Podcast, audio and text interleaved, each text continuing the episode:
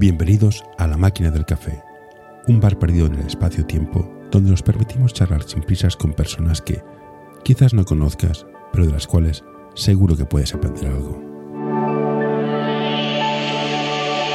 Hoy tenemos con nosotros a Albert Roig. Hola Albert, gracias por acceder a charlar conmigo. Por lo que veo en tu perfil, haces scouting de equipos femeninos y es entrenador de ayudante del, de la Sardañola Senior Liga 2. Hola, buenos días. Bueno, en primer lugar, eh, José, gracias por dejarme bueno, pasar este rato contigo aquí charlando sobre baloncesto. Y sí, bueno, eh, soy entrenador ayudante del Liga 2 del Famani Sardañola y, y, por redes sí que me, bueno, hace un añito así, me gusta pues eh, tratar temas de scouting, de táctica, de baloncesto femenino, sobre todo me centro mucho en la liga femenina andesa y en la, y en la Euroliga. Mm. En la Euroliga femenina y bueno, el tiempo que tengo libre entre trabajo, básquet, ahora también llevo un equipo de formación, ahora últimamente. El tiempo que me queda libre pues me gusta pues ver partidos y, y compartir un poco por redes pues, pues todo esto, todo este contenido. Una pregunta tonta. Yo, mi vida real, lo que me da dinero es trabajar en marketing y tecnología. Y estamos todos de workflow, knowledge, eh, project management. Estos anglicismos han llegado al básquet para quedarse porque el doble drag, pin down, pin up, Spanish pick and roll, el stagger, el blob, todo este concepto es en inglés. ¿Por mm. qué? ¿Por qué? Porque no, haces un pick, un doble pick, un drag, un stagger, de hostia, no hay una palabra en catalán o en castellano que te lo diga. Porque hay tweets de gente que hace scouting y dices, es que no he entendido nada. O sea, tengo que ir a mirarme la traducción porque no sé lo que estás diciendo. Ayuda a mantener este podcast en anorta.com barra colaborar. Sí, yo creo que cada vez va a ir a más y sí que yo creo que a ver, yo tampoco soy de, de, usar en exceso. Quiero decir, hay cosas que sí que creo que con un anglicismo, con una palabra así de estas americanas, pues eh, se entiende mucho mejor el concepto. Es decir, si tú quieres jugar, pues yo que sé, un stagger, pues que es un doble indirecto, ¿no? Pues ya se entiende. Si tú dices stagger, ya el concepto ya se entiende. Mm. Para, obviamente, alguien que sepa lo que es. Eh, es mucho más fácil, mucho más directo que decir, no, juego aquí un doble bloqueo indirecto para salir a tirar. es mucho más directo decir la palabra eh, inglesa, digamos. Pero sí que entiendo que el exceso puede llevar un poco a, perder, a, no entender, a no entender, sobre todo si no estás eh, muy metido. Es curiosidad tonta de, que venga un sector de marketing que todo es en inglés, que siempre llega un momento y dices, a ver, nos estamos pasando tres pueblos Sí que es verdad que tú si quieres buscar conceptos y tal en internet, pues obviamente si pones Stagger o cualquier concepto, Zipper o lo que sea, pues te va a salir eh, mucha más, te va a salir mucho más aquello que buscas, ¿sabes? Eh, y, en todos los sectores del conocimiento, en marketing, tecnología, si buscas en inglés te sale todo. De hecho, yo, trabajo en inglés normalmente, o sea que me estoy acostumbrado, pero me, resulta curioso. Hablando de, táctica de formación, ¿hay, ¿hay diferencias entre la táctica y la estrategia entre un femenino y un masculino? Porque veo tus comentarios y los de otro chico también hace comentarios de análisis táctico, pero al final no veo mucha diferencia entre uno y otro, o, soy yo que, tengo, que soy muy ignorante. Eh, yo creo que no.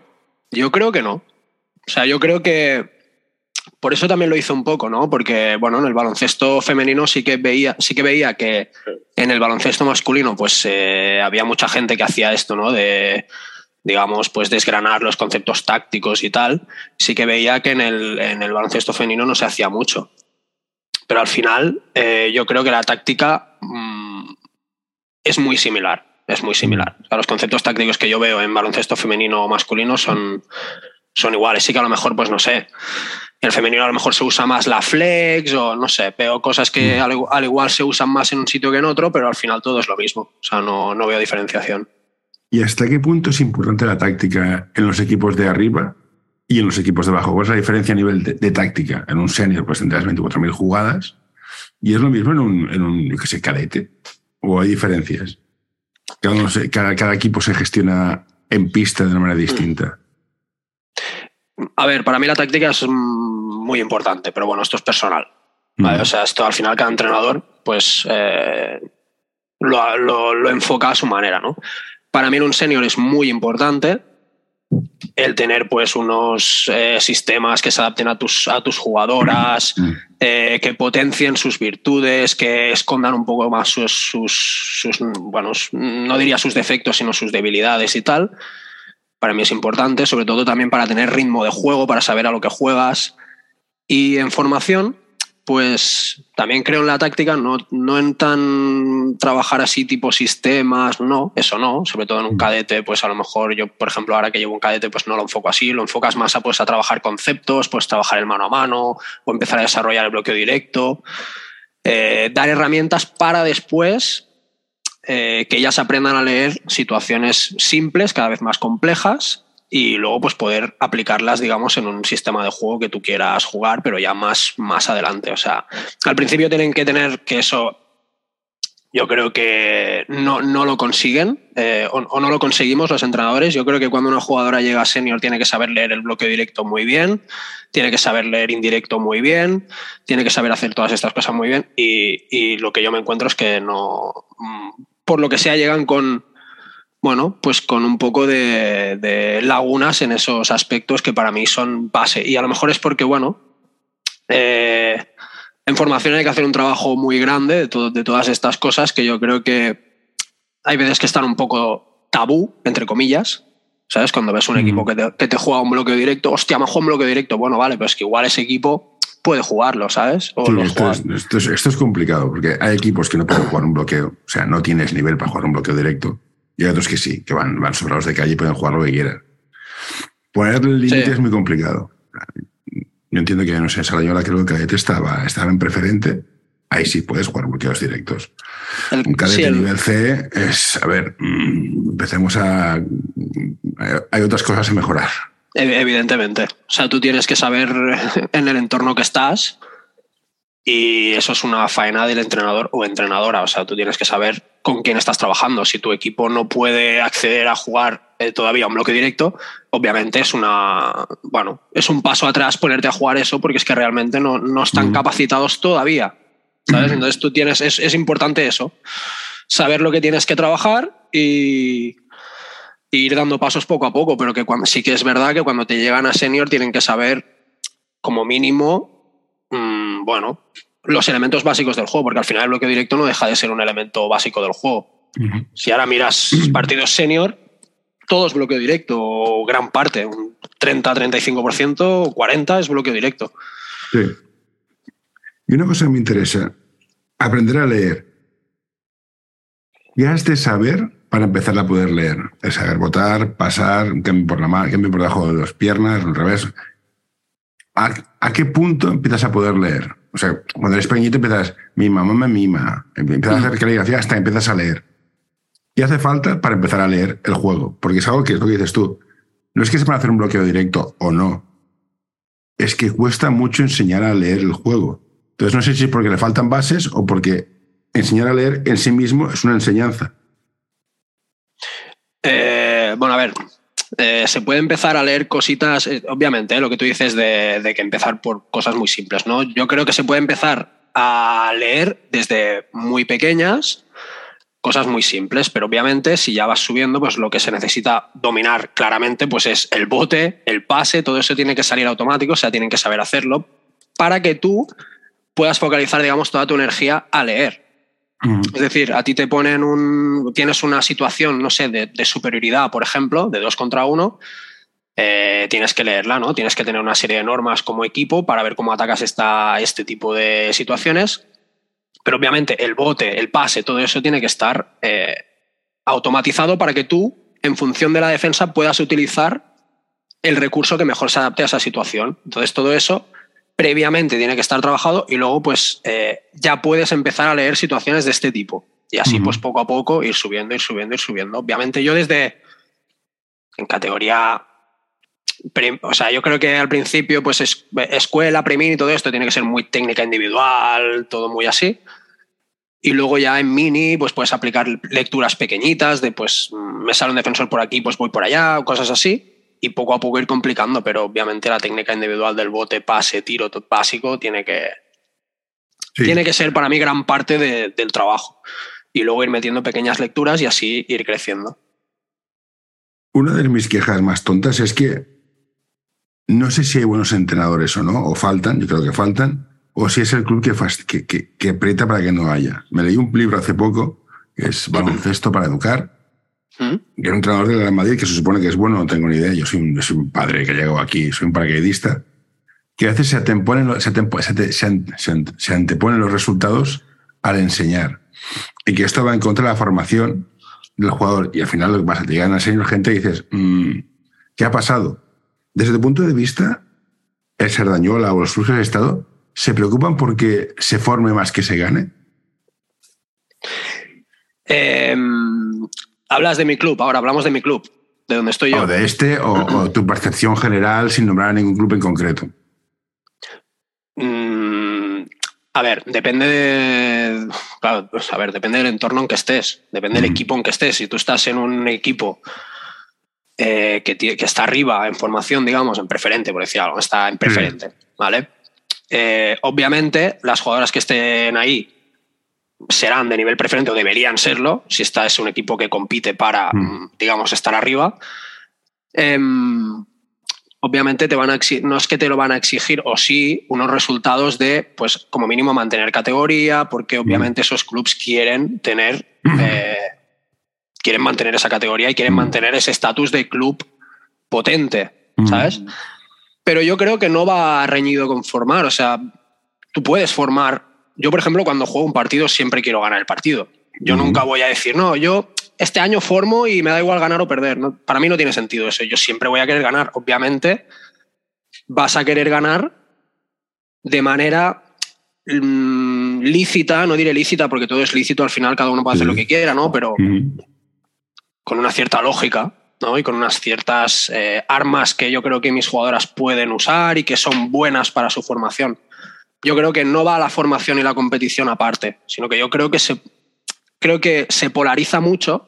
En plan, no, yo formo y yo compito, y yo creo que todo puede ir de la mano. Por ejemplo, en, mi club, ahora hablando de mi club, eh, nosotros trabajamos con jugadoras, eh, bueno, mm, individualmente.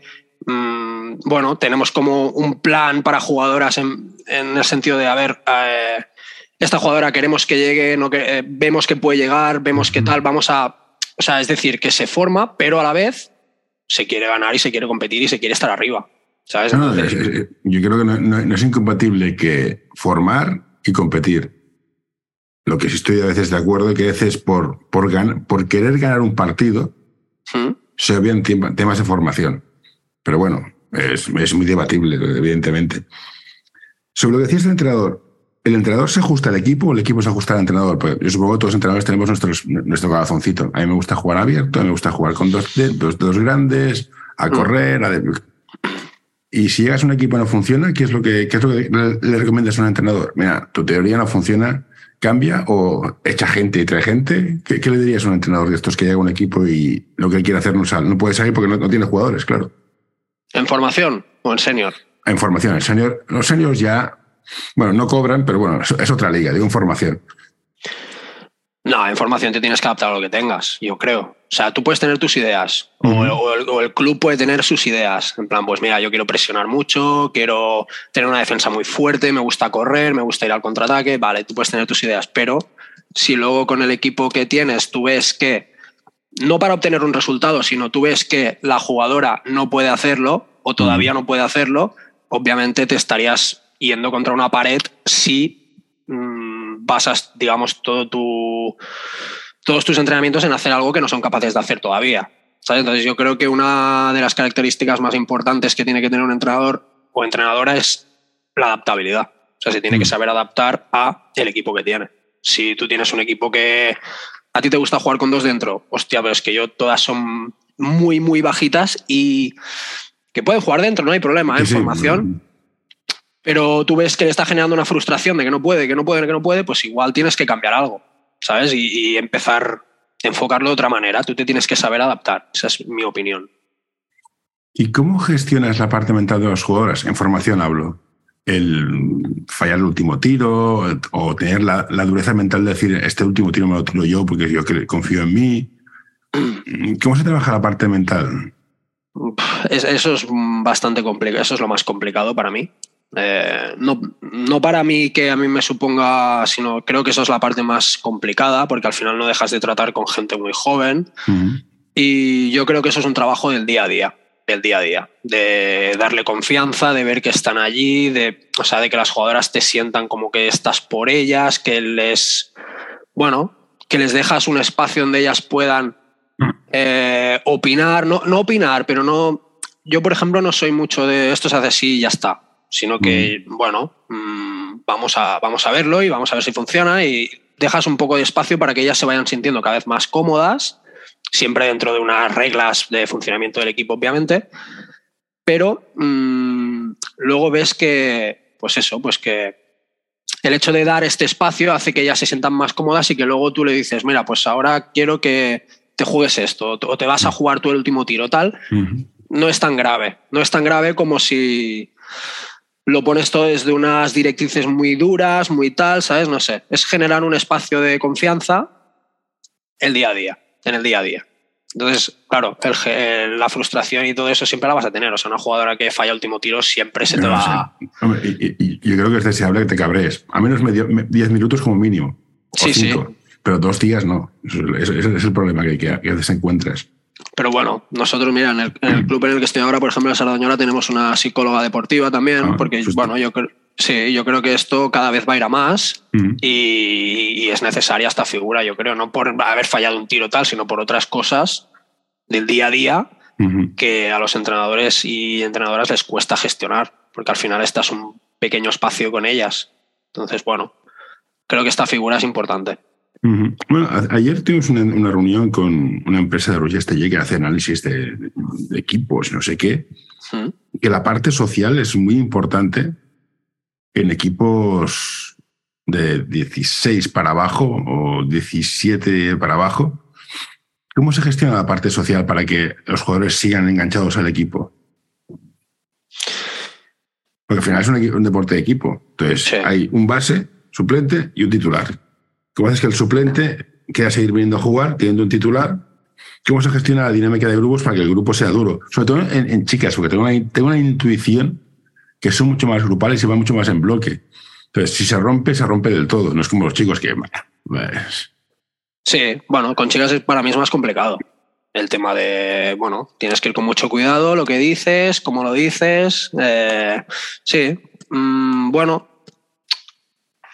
es que, claro, todos estos temas son temas complicados que nos mm. enfrentamos día a día, pero yo creo que parte todo un poco de lo mismo. O sea, tú tienes que intentar trabajar cada día para que tu equipo, todas las jugadoras se sientan partícipes. Entonces, claro, te va a tocar ceder en alguna cosa. Es decir, te va a tocar un partido, pues eh, decir, mira, yo ahora sacaría a esta jugadora, pero voy a sacar a otra por el bien del equipo a futuro.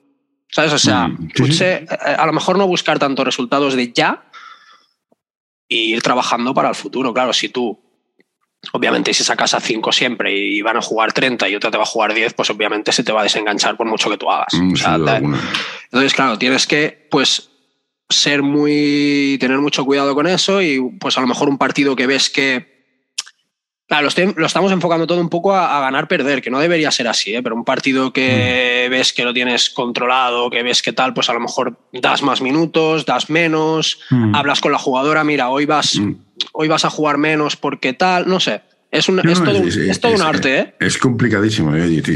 y, me ha pasado. Dices, este partido, si te saco, hostia, vamos a sufrir. Y, sé que tengo que sacarte porque es complicado, porque de hecho hay veces que el jugador que te queda vestuario es no es el bueno.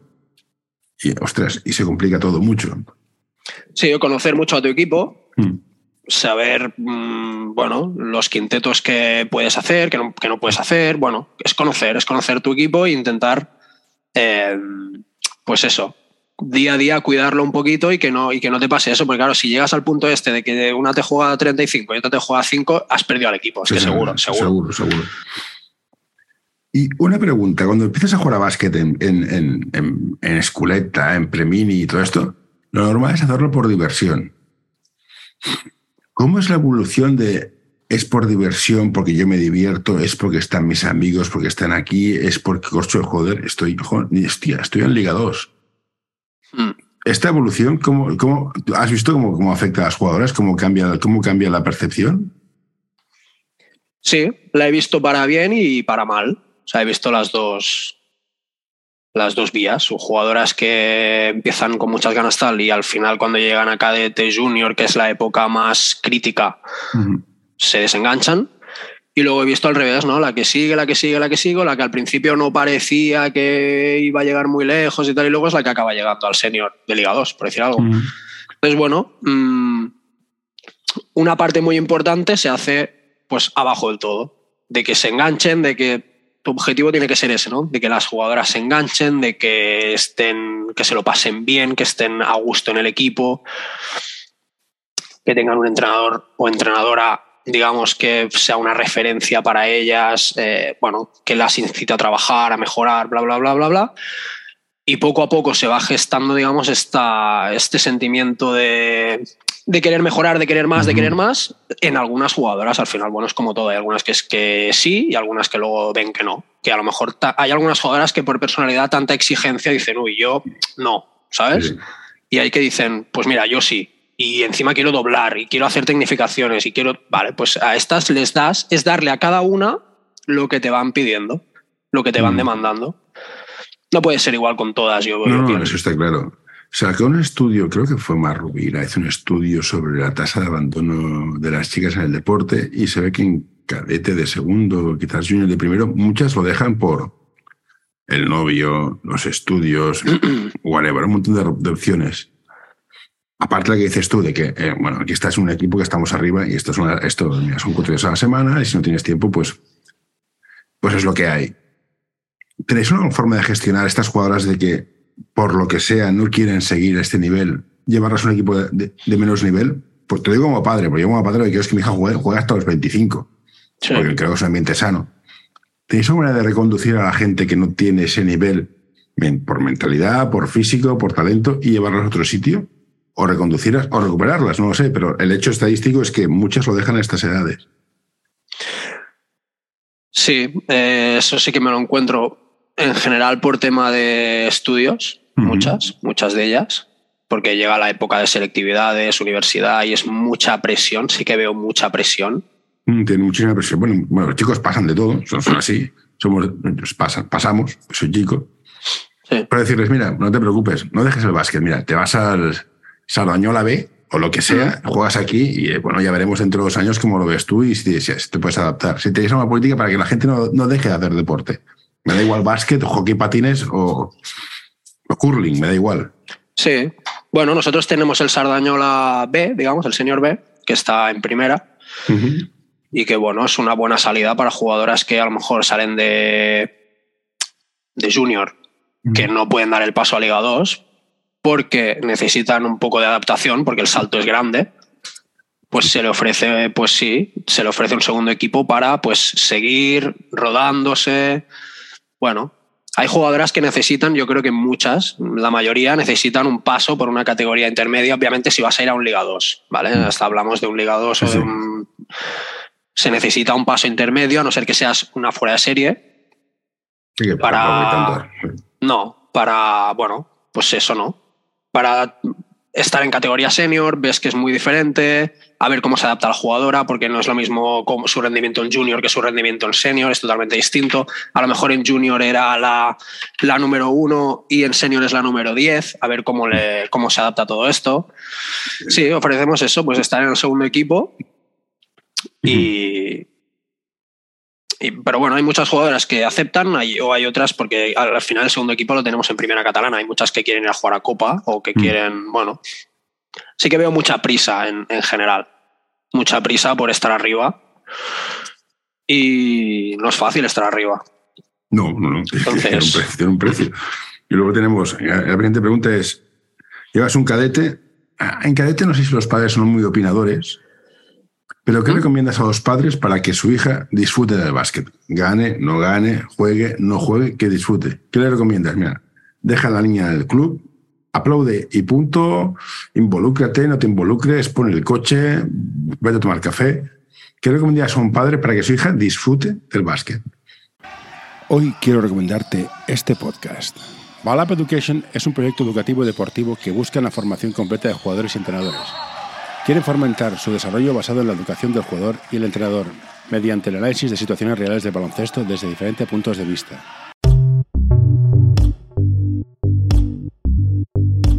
L'Associació Catalana d'Entrenadors i Entrenadores de Bàsquet dona suport a iniciatives que, com aquest podcast, treballen per millorar la formació, suport, acompanyament i promoció dels entrenadors i entrenadores de bàsquet. Vine a conèixer-nos a acep.es.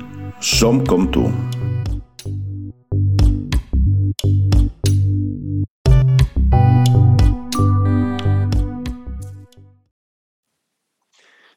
Mm, Pues es, eh, entramos en otro tema complicado, ¿eh? Eh, sí, sí, sí, sí. Lo siento, lo siento. Sí, sí, no. Yo creo que tienes que involucrar a los padres, sí o sí, pero yo lo que recomiendo es que dejen trabajar, al, que confíen en el club donde están, porque obviamente se han llevado a su hija a este club, es porque confían en cómo hacen las cosas en ese club, más allá de que pueda estar en una categoría más alta, más baja, tal, y que den un voto de confianza al entrenador, entrenadora de turno del equipo. Porque sí que veo que hay mucha, bueno, pues mucha opinión siempre. El, el trabajo del entrenador o entrenadora está siempre muy cuestionado. ¿Sabes? Y estamos siempre muy desamparados, digamos. A muchas opiniones de gente que no tiene la formación que tienes. tú. O sea, para ser entrenador son muchas horas, muchos entrenos, eh, mucha formación. Y parece que eso pues, no es suficiente o no vale, o todo el mundo puede opinar sobre la, sobre la faena del entrenador, pero ninguno se pone a dirigir un equipo. Dirigir un equipo no es fácil. Y yo lo que recomendaría es eso, pues que confíen en, en la persona que está dirigiendo al equipo. Y bueno, si una cosa no funciona, teóricamente hay una- un director técnico, una directora técnica que ya se ocupa de todos estos, de todos estos temas. Pero claro, cuando entran en, en opiniones, en estar demasiado encima, en tal, es cuando la dinámica falla. Cuando la No, dinámica o falla. sea, yo he visto padres venir con sistemas para su hija. Y dices, a ver, que, que sí, que tu hija no está mal, pero no hace falta que me traigas un sistema para tu hija. Pero bueno.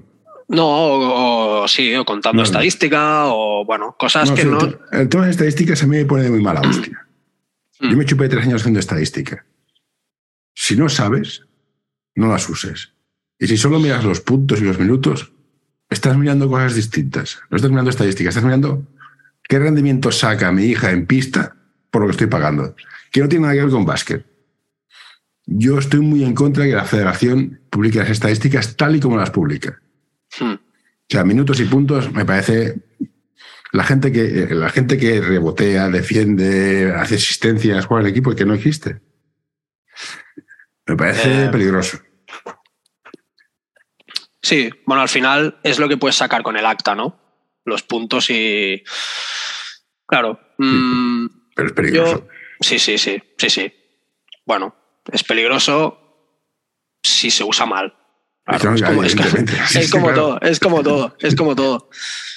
Eh, yo no estoy ni a, fa- ni a favor ni en contra, o sea, yo es como tú- es que es depende del uso que tú le des. Claro, si tú tienes un, un padre en tu equipo que te va a decir, no, es que claro, mira, ella con 10 minutos ha metido 20 y ha jugado 2 y el otro. Sí, sí, O sí. sea, e- e- ese es el problema. si se entra en esta lectura, entonces ahí tiene que, tiene que entrar el club a hablar con esta persona. Es que es así. Es que No, tiene que entrar el club a hablar con esta persona.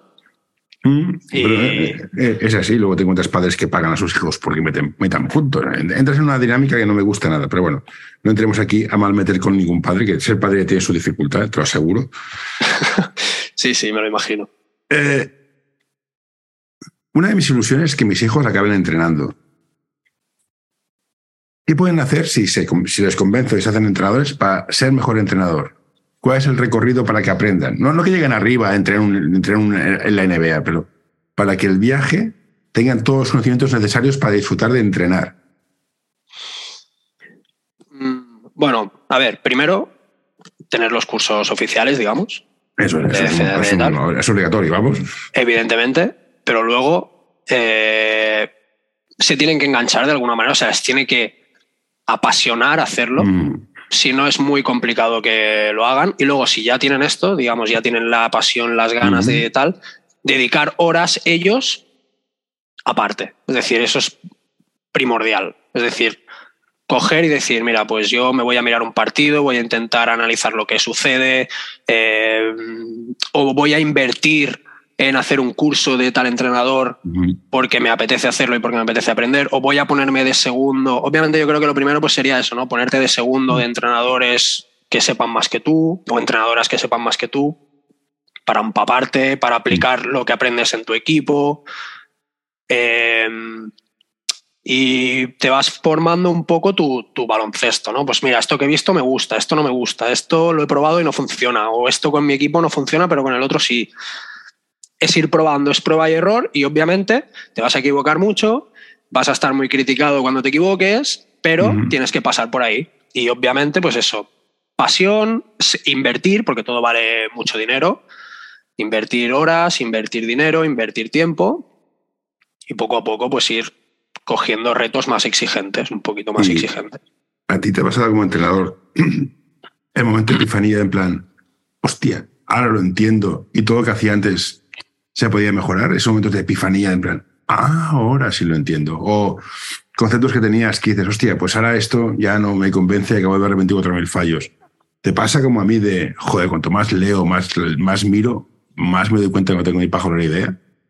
Sí, sí, sí. Me ha pasado y me pasa cada, mm, casi cada día me pasa. Mm. O sea, yo creo que mm, tú empiezas a entrenar, te sacas los primeros cursos y tal, llevas el primer equipo, te piensas que dominas muchísimo, pero luego llega un punto que dices, hostia, a lo mejor no sé tanto, luego llega un punto que a lo mejor te encuentras con un entrenador o entrenadora referencia y dices, hostia, sí que sabe ella, sí que ve, sí que tal, y yo no soy capaz de verlo todavía. Y ahí ya es cuando se te abre todo el océano y dices, hostia, domino muy poco. Y entonces es cuando te, a mí es lo que me ha pasado al menos, es cuando dices, vale, ya he visto todo lo, todo lo que hay, pues ahora voy a intentar cada vez mm, ver más o mm. mejorar mi método. hay muchas cosas que ahora no haría, que antes hacía y las tenía súper claras y ahora no haría, mm. ni, o sea, no las haría. No, estoy de acuerdo. Pero yo creo que es eso, tienes que tener un entrenador, tienes, tienes que en algún momento darte cuenta, ¿sabes? Tienes que, porque si vives como pensando que, es, que este es el básquet que conozco y esto es lo que hay y tal, mmm, difícil que llegue ese momento, pero si... y, si tienes la suerte de ser segundo y entrenador bueno, yo creo que el, tu equipo, la primera, el Spirit Bilbao, puede ser. Sí. Vale, bueno, tuve la suerte de hablar con ella. Ser segundo de un, de un primero que sepa es en plan, joder, si te abre la puerta del cielo. No es la respuesta a todo, pero te abre suficientes, te crea suficientes preguntas como la tenga exclusiva para seguir mirando. Que es, como mínimo es lo importante para mí. Sí, sí, no, estoy de acuerdo. Y te lleva a poder preguntar mucho de manera directa. Sí, sí. Que eso es una cosa que se echa en falta. Tú a veces como entrenador te faltan recursos de decir, hostia, ¿y esto qué? ¿Cómo lo hago? Porque por internet sí, puedes buscar, pero Mm, es que no hay una respuesta. Entonces tienes, que, tienes que aplicarlo o tienes que debatir con. Al final, así es como vas aprendiendo, debatiendo con gente, hablando. Bueno, como estamos haciendo tú y yo, ¿no? Pues puntos de vista distintos, realidades diferentes. No, sin duda, sin duda, así es como se aprende. Bueno, de hecho, esta es una de las razones por las cuales hago este programa, para aprender. Como eres analista táctico de sistemas, ¿qué sistemas recomendarías para empezar? Vamos a poner, mira, somos ya cadetes, vamos a poner un sistema. O eres en plan, mira, vamos a jugar todos libres, con, con reglas de libres, pues si haces un pase aquí y haces lo otro. Sí. ¿Cómo empezarías? Para tener un poco de orden. Bueno, yo empezaría jugando por conceptos, como, como has dicho. Pues, pues mira, ahora vamos a jugar yo qué sé, me lo invento, que llegamos al contraataque y la primera jugadora que llegue va a sellar en la zona, vamos a intentar buscar esto y si no hay esto, pues vamos a invertir el balón y jugar un mano a mano. Y a partir del mano a mano ya eh, le solucionamos, ¿sabes? con, con conceptos y luego pues coges el mano a mano, lo desgranas, lo trabajas, coges el trabajo de poste bajo, lo desgranas, lo trabajas. Mira, pues con balón en poste bajo mm, cortaremos y estará un indirecto. Así, por conceptos, empezaría. Y que sepan leer estos elementos por separado. Pues el mano a mano, el poste bajo, todo esto. Luego ya a lo mejor, cuando ya esto lo tenga un poco asimilado, pues a lo mejor iría metiendo, pues no sé, un sistema simple, ¿no? Un sistema simple de, pues no sé, para ir al poste bajo. No, pues mira, pero siempre con tu estructura. O sea, no, no, inventaría un sistema de cero, no, ahora tú te. No, con tu estructura táctica que tengas, pues una interior, ¿no? Pues siempre tiene que haber una interior, por decir algo. Pues con esta estructura, pues mira, ahora invertimos y la interior bloquea, le hace un, un, shuffle para ir a poste bajo y ahí recibimos y jugamos. Pues cosas así. Empezaría así. ¿Qué es un shuffle? Perdona que te pregunte. Bueno, es un bloqueo que se hace a una jugadora que está en triple, un indirecto, para ir a, poste bajo. Vale, vale, pues ya está. A eso he aprendido hoy, mira, fíjate. yo, digo que soy muy ignorante. Yo como, jugador, yo como jugador era muy malo, como entrenador soy peor, pero algo que, me, que, que, hecho, que, me, que resulta curioso desde cuando yo empecé ahora es que antes habían pivots y bases y gente, y ahora hay un tío se las chupa todas. Hmm. ¿Dónde están los pivots y los bases? ¿O ya no existe la función del pivot grande que, que hacía el bloqueo, hacía el rebote y te mira, pues hay que meterla, metemos desde abajo y el base que organizaba los bases meten puntos como si fueran mañana? Que no está mal, es una opción. Y de hecho ganan partidos así. Pero el base listo, eh, un, un, un Nacho Solozábal, un Corbalán, un, Magic, es muy viejuno, ¿eh? lo conozco, pero los bases meten montones de puntos y los pivots ah, tiran triples. Y, hostia, se me ha roto el mundo. Sí, no, eso. ¿Dónde, dónde, están? O, ya no son necesarios? Claro, yo creo que esto ha evolucionado y que, bueno, con el poco tiempo de posesión que hay, tienes que generar ventajas pronto, el base tiene que ser peligroso, obviamente cuesta mucho competir, desde mi opinión, si tu base no mira al aro, si solo se dedica a organizar, cuesta mucho, porque ya quiere decir que tienes que generar ventajas, mm, bueno, que la tienes que generar con más tiempo y bueno, el hecho de que los pivots tiren, de qué tal, bueno, eso es una cosa que ya ha venido para quedarse y eso a mí me cuesta pensar el baloncesto moderno con un pivot típico de los anteriores que no salía de la zona porque no mm. tenía rango de tiro. Te queda una pregunta. Más, que el pivot, que gordo, que los juegos de, juegos de pies de pivot, cada vez me cuesta ver gente que sepa pivotar como ellos mandan. Bueno, sí, hay cuatro, pero que se ha perdido mucho el juego de pivot a favor del cara a cara con step back, un, cambios de ritmo que, que, están bien, pero que el, pivotar se ha perdido bastante. Para mí, ¿eh? Sí. Bueno, yo en eso sí que soy bastante tradicional. A mí sí que me gusta trabajar todo esto, ¿sabes? A mí me gusta que una jugadora reciba interior y tenga recursos más allá de tirarse atrás, más allá de jugar cara a cara. Me gusta trabajar todo esto. Eh, sí que es verdad que se está perdiendo por tema de espacios y tal, pero, o sea, el juego en el poste bajo me refiero. Sí, sí. Pero, pero a mí me gusta trabajarlo, o sea, yo creo que es básico que una jugadora sepa pero da igual la posición que sea, ¿eh? Porque. No, no, cualquiera. O sea, si eres un base, sacas 5 centímetros en otro, aprovecha. Tiene que saber, tiene que saber. Yo lo trabajo eso mucho. No, pero estoy de acuerdo contigo de que se está perdiendo. Eh, estoy hablando con un entrenador y, mira, pues esto lo hacemos aquí y quitamos al aero del sitio y dejar el sitio al pivot. No, no, el pivot no. Dejar deja al aero aquí que se la tire de tres. Digo, hostia, pero darle un poco de espacio a, a, alguien en el poste de abajo para que postee. No, no. El que está aquí abajo está para hacer coger el rebote. Bueno, bueno, pues vale. Ya. Bueno, esos son, son distintas filosofías. Sí, sí, sí, que, evidentemente nadie, tiene respuesta absoluta, evidentemente. Depende del jugador que tengas. si tienes a, Shaquille O'Neal o a Tavares, pues evidentemente vas a usar el pivot como Dios. Si no lo tienes, pues no lo tienes, claro. Eh, no lo que hay. Claro, si tiene capacidad de ir fuera, pues irá, pues puedes hacer que vaya fuera. Si no, no, pues, evidentemente. si tienes un pivot que, como el Toby este del Barça, que te mete triples como los Fran Churros, Hombre, pues sería tonto no utilizarlo. claro, hmm. evidentemente. En, en, formación, en cambio, sí que me gusta trabajar de todo con todas y creo que es lo que toca. Ah, bueno, sí creo que en formación, y esto ya, es totalmente echarle café, creo que hay que fusilar a más de uno. O sea, todos han de jugar en todos los sitios. me da igual que tu, tu niña mida metro ochenta. Ha de saber jugar por fuera porque estás en, infantil. Y ha de saber jugar. Luego ya la, la, la estancarás ahí abajo, pero esta manera de poner a alto de pivot y al pequeño de base es. Bueno, vale, en junior, pero ahora en, mini, ¿qué, estás haciendo? Y lo ves mucho. he encontrado con jugadores que metro ochenta, y de que juegas de pivot. ¿Pero por qué? Porque cuando era pequeñito era el más alto y, y ahora ya está, está muerto. O sea, es que no puedo. ¿Qué hacer con él? Mm, Sí, Pues envías a, a un tercer regional. tendrá Sí. serias dificultades, sí, claramente. Yo creo que sí que hay una edad donde tú ya ves, tú ya ves el perfil, tú ya ves el perfil hacia dónde va. Mm. O sea, por ejemplo, a mí, yo veo una jugadora y digo, hostia, esta será buena base o puede ser buena base ya. Eso se ve, pero claro, más adelante. Obviamente, mini, infantil, no. Han de, han de ¿Sabes? jugar de todo, sea, han de, han de- han de- han de conocer lo que significa jugar por dentro, jugar por fuera, saber postear, saber driblar, saber fintar, saber tirar, un montón de cosas, saber salir de Claro, un bloqueo, creo- saber poner un bloqueo. Creo que tu sistema táctico, digamos, eh, digámoslo así, tiene que contemplar que todo el mundo pueda hacer un poco de todo. ¿Sabes? Yo creo, ¿eh? Yo no estoy, estoy, estoy de acuerdo, estoy de acuerdo. Y ahora ya es charla total de salón. Está dominando sistemas por todos lados. Hmm. Y al final siempre vuelven a lo mismo, el triángulo de, Ma- de- de Phil Jackson.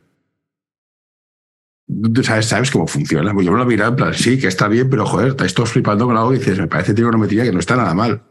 ¿Es tan bueno como dicen? Bueno, yo la verdad no he, no he profundizado mucho yo tampoco, en él, eh, así, es, es de cuñado, o sea, es charla de cuñado.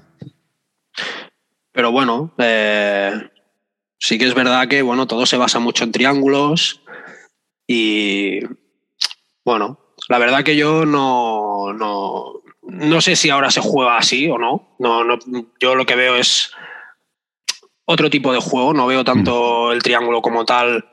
Sí que he podido ver algún vídeo y tal, pero ya te digo, no he profundizado en ello, no tengo mucho conocimiento de- del que usaba Phil Jackson. Pero bueno, eh, es que esto no. claro, es que al final, el sistema, lo, que- lo único que usa un sistema es crear una ventaja en el espacio para un jugador en concreto. Sí, Y el triángulo es una aplicación de esto, que me parece muy bien, pero hay cientos de opciones para hacerlo. La ventaja Sí. es que el triángulo lo usa un señor que ha ganado 11 anillos. Vale, y eso, da respeto, sí, vale, pero una cosa son sus 11 anillos y otra es que sea una aplicación práctica para usar espacios, que son dos cosas distintas. Esa es mi teoría pasajera. Que los, los sistemas están para generar espacios y ventajas a un jugador en concreto. Que sea flex, que sea Spanish pick and roll, que sea el triángulo, me la repampinfla, va en función de tus jugadores, creo. Sí, bueno, mm, siempre hay cosas que al final los entrenadores no. Hablo por mí, es muy difícil inventar, inventar algo. O sea, todo está muy inventado y hay modas. Pues ahora se juega mucho, yo qué sé, lo que tú has dicho, ¿no? Spanish pick and roll. O se juega Sí. mucho un- los zippers, se juegan muchísimo, ¿no? Mm, bueno, va en función un poco de también la liga que tú estás, lo que se va jugando y, y las jugadoras que tienes y tal.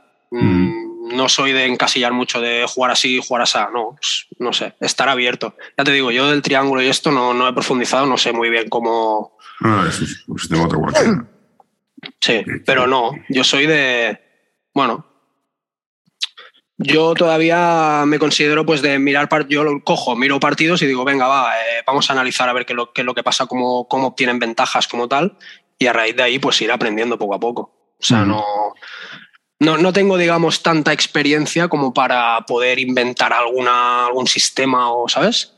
Yo soy más de, de mirar mi entorno, mirar lo- la élite, qué es lo que se juega, qué es lo que tal, analizarlo, intentar ir aprendiendo poco a poco, aplicar lo que creo conveniente que puede servir, eh, que me puede funcionar, que me puede ir bien.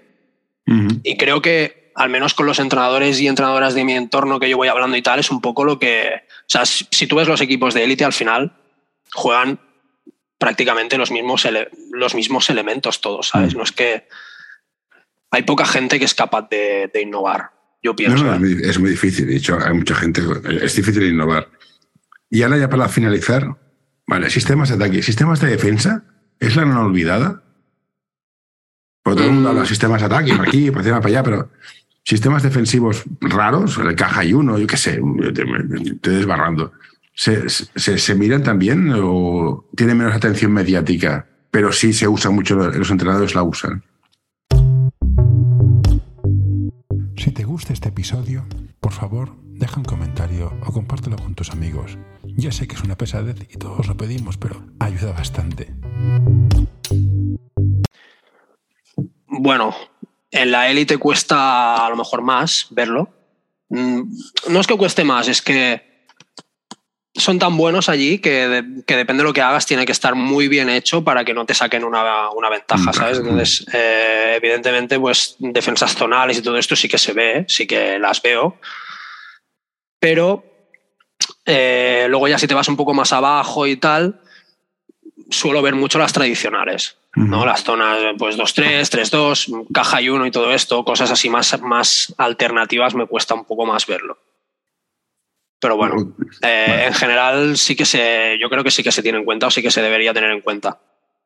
Un equipo que juega muy bien el tema defensivo, ya no tanto con, con, una, con un gran desarrollo, sino con conceptos simples pero muy bien hechos, para mí es el Girona, el Unis Girona, que si no sé si has tenido la oportunidad de verlo últimamente y tal, eh, un partido, pero es que el básquet femenino cuesta un huevo verlo, ¿no? lo, dan en sitios muy, muy raros. Sí, sí, deporte, horas extrañas en, en, YouTube y dices, hostia. No, es, lo que te iba a comentar, que cuesta verlo. O sea, has de tener muchas ganas de verlo para poder verlo. O sea, no es como otro tipo de deporte que te sientas y ¡pam! te sale anunciado 24 veces. Cuesta un huevo verlos. Cuesta, cuesta. Eh, están por Canal FEP, la, aplicación que es una castaña pilonga, lo siento, señor Fe, pero su aplicación es, es, indiscutible. O sea, yo vengo de tecnología y es, es mala de cojones. Sí, sí, sí, sí, sí, la verdad es que sí, ¿no? Y bueno, y luego el tema, el tema de las retransmisiones, o sea, cómo se ven los partidos, obviamente no, no es óptimo. ¿Sabes? Luego entre deporte, pues sí, te dan uno, te dan. Sí, te dan uno. Mm. Mm, pero sí, unos lo dan por Twitter, otros cuesta, cuesta, cuesta mm. seguirlo, la verdad. Sí, sí, no, y esto al final perjudica porque cuanto más gente lo vea, más patrocinio habrá, más dinero hay, mejor calidad de todo. No, es un que se muerde la cola. Yo creo que se van dando pasos, pequeños pasos. Y bueno, al final, pues también mi Twitter es un poco eso, ¿no? Pues darle un poco de visibilidad al baloncesto femenino y apoyar. Porque al final, bueno, creo que también es un muy buen espectáculo. Sí, sí, no, es, es, donde la A ver, que no me suene mal. El nivel técnico es más alto que en los chicos porque no hay más cojones. No puedes pegarte un salto y hacerte un mate. Mm, o sabes o no pero, sabes. Sí, pero por eso. Y creo que pues hay que darle, hay que darle mm. la visibilidad que se merece. Y bueno, también pues mi Twitter era un poco para eso, ¿no? Pues para, para apoyar en este sentido y, y sobre todo también hablar con gente que estuviese interesada en el baloncesto femenino. Yo, por ejemplo, desde que entreno siempre he entrenado baloncesto femenino. Nunca he entrenado y a mí me gusta y, creo que hay que darle pues eso. Un poco de... cuidar, cuidarlo un poco, la verdad. cuidarlo un poco. Yo tengo mellizos, tengo niño y niña. O sea, veo, veo, los dos sectores. O sea. Sí, sí, sí, sí. Bueno, pues no tengo ninguna más pregunta emocionante, simplemente darte las gracias. No te vayas, antes que colgaré y te despediré como Dios manda, pero básicamente ha sido muy interesante. Darte las gracias, Albert, y que os vaya bien este año en, Liga 2. Muchas gracias a ti. Muchas gracias. Perfecto.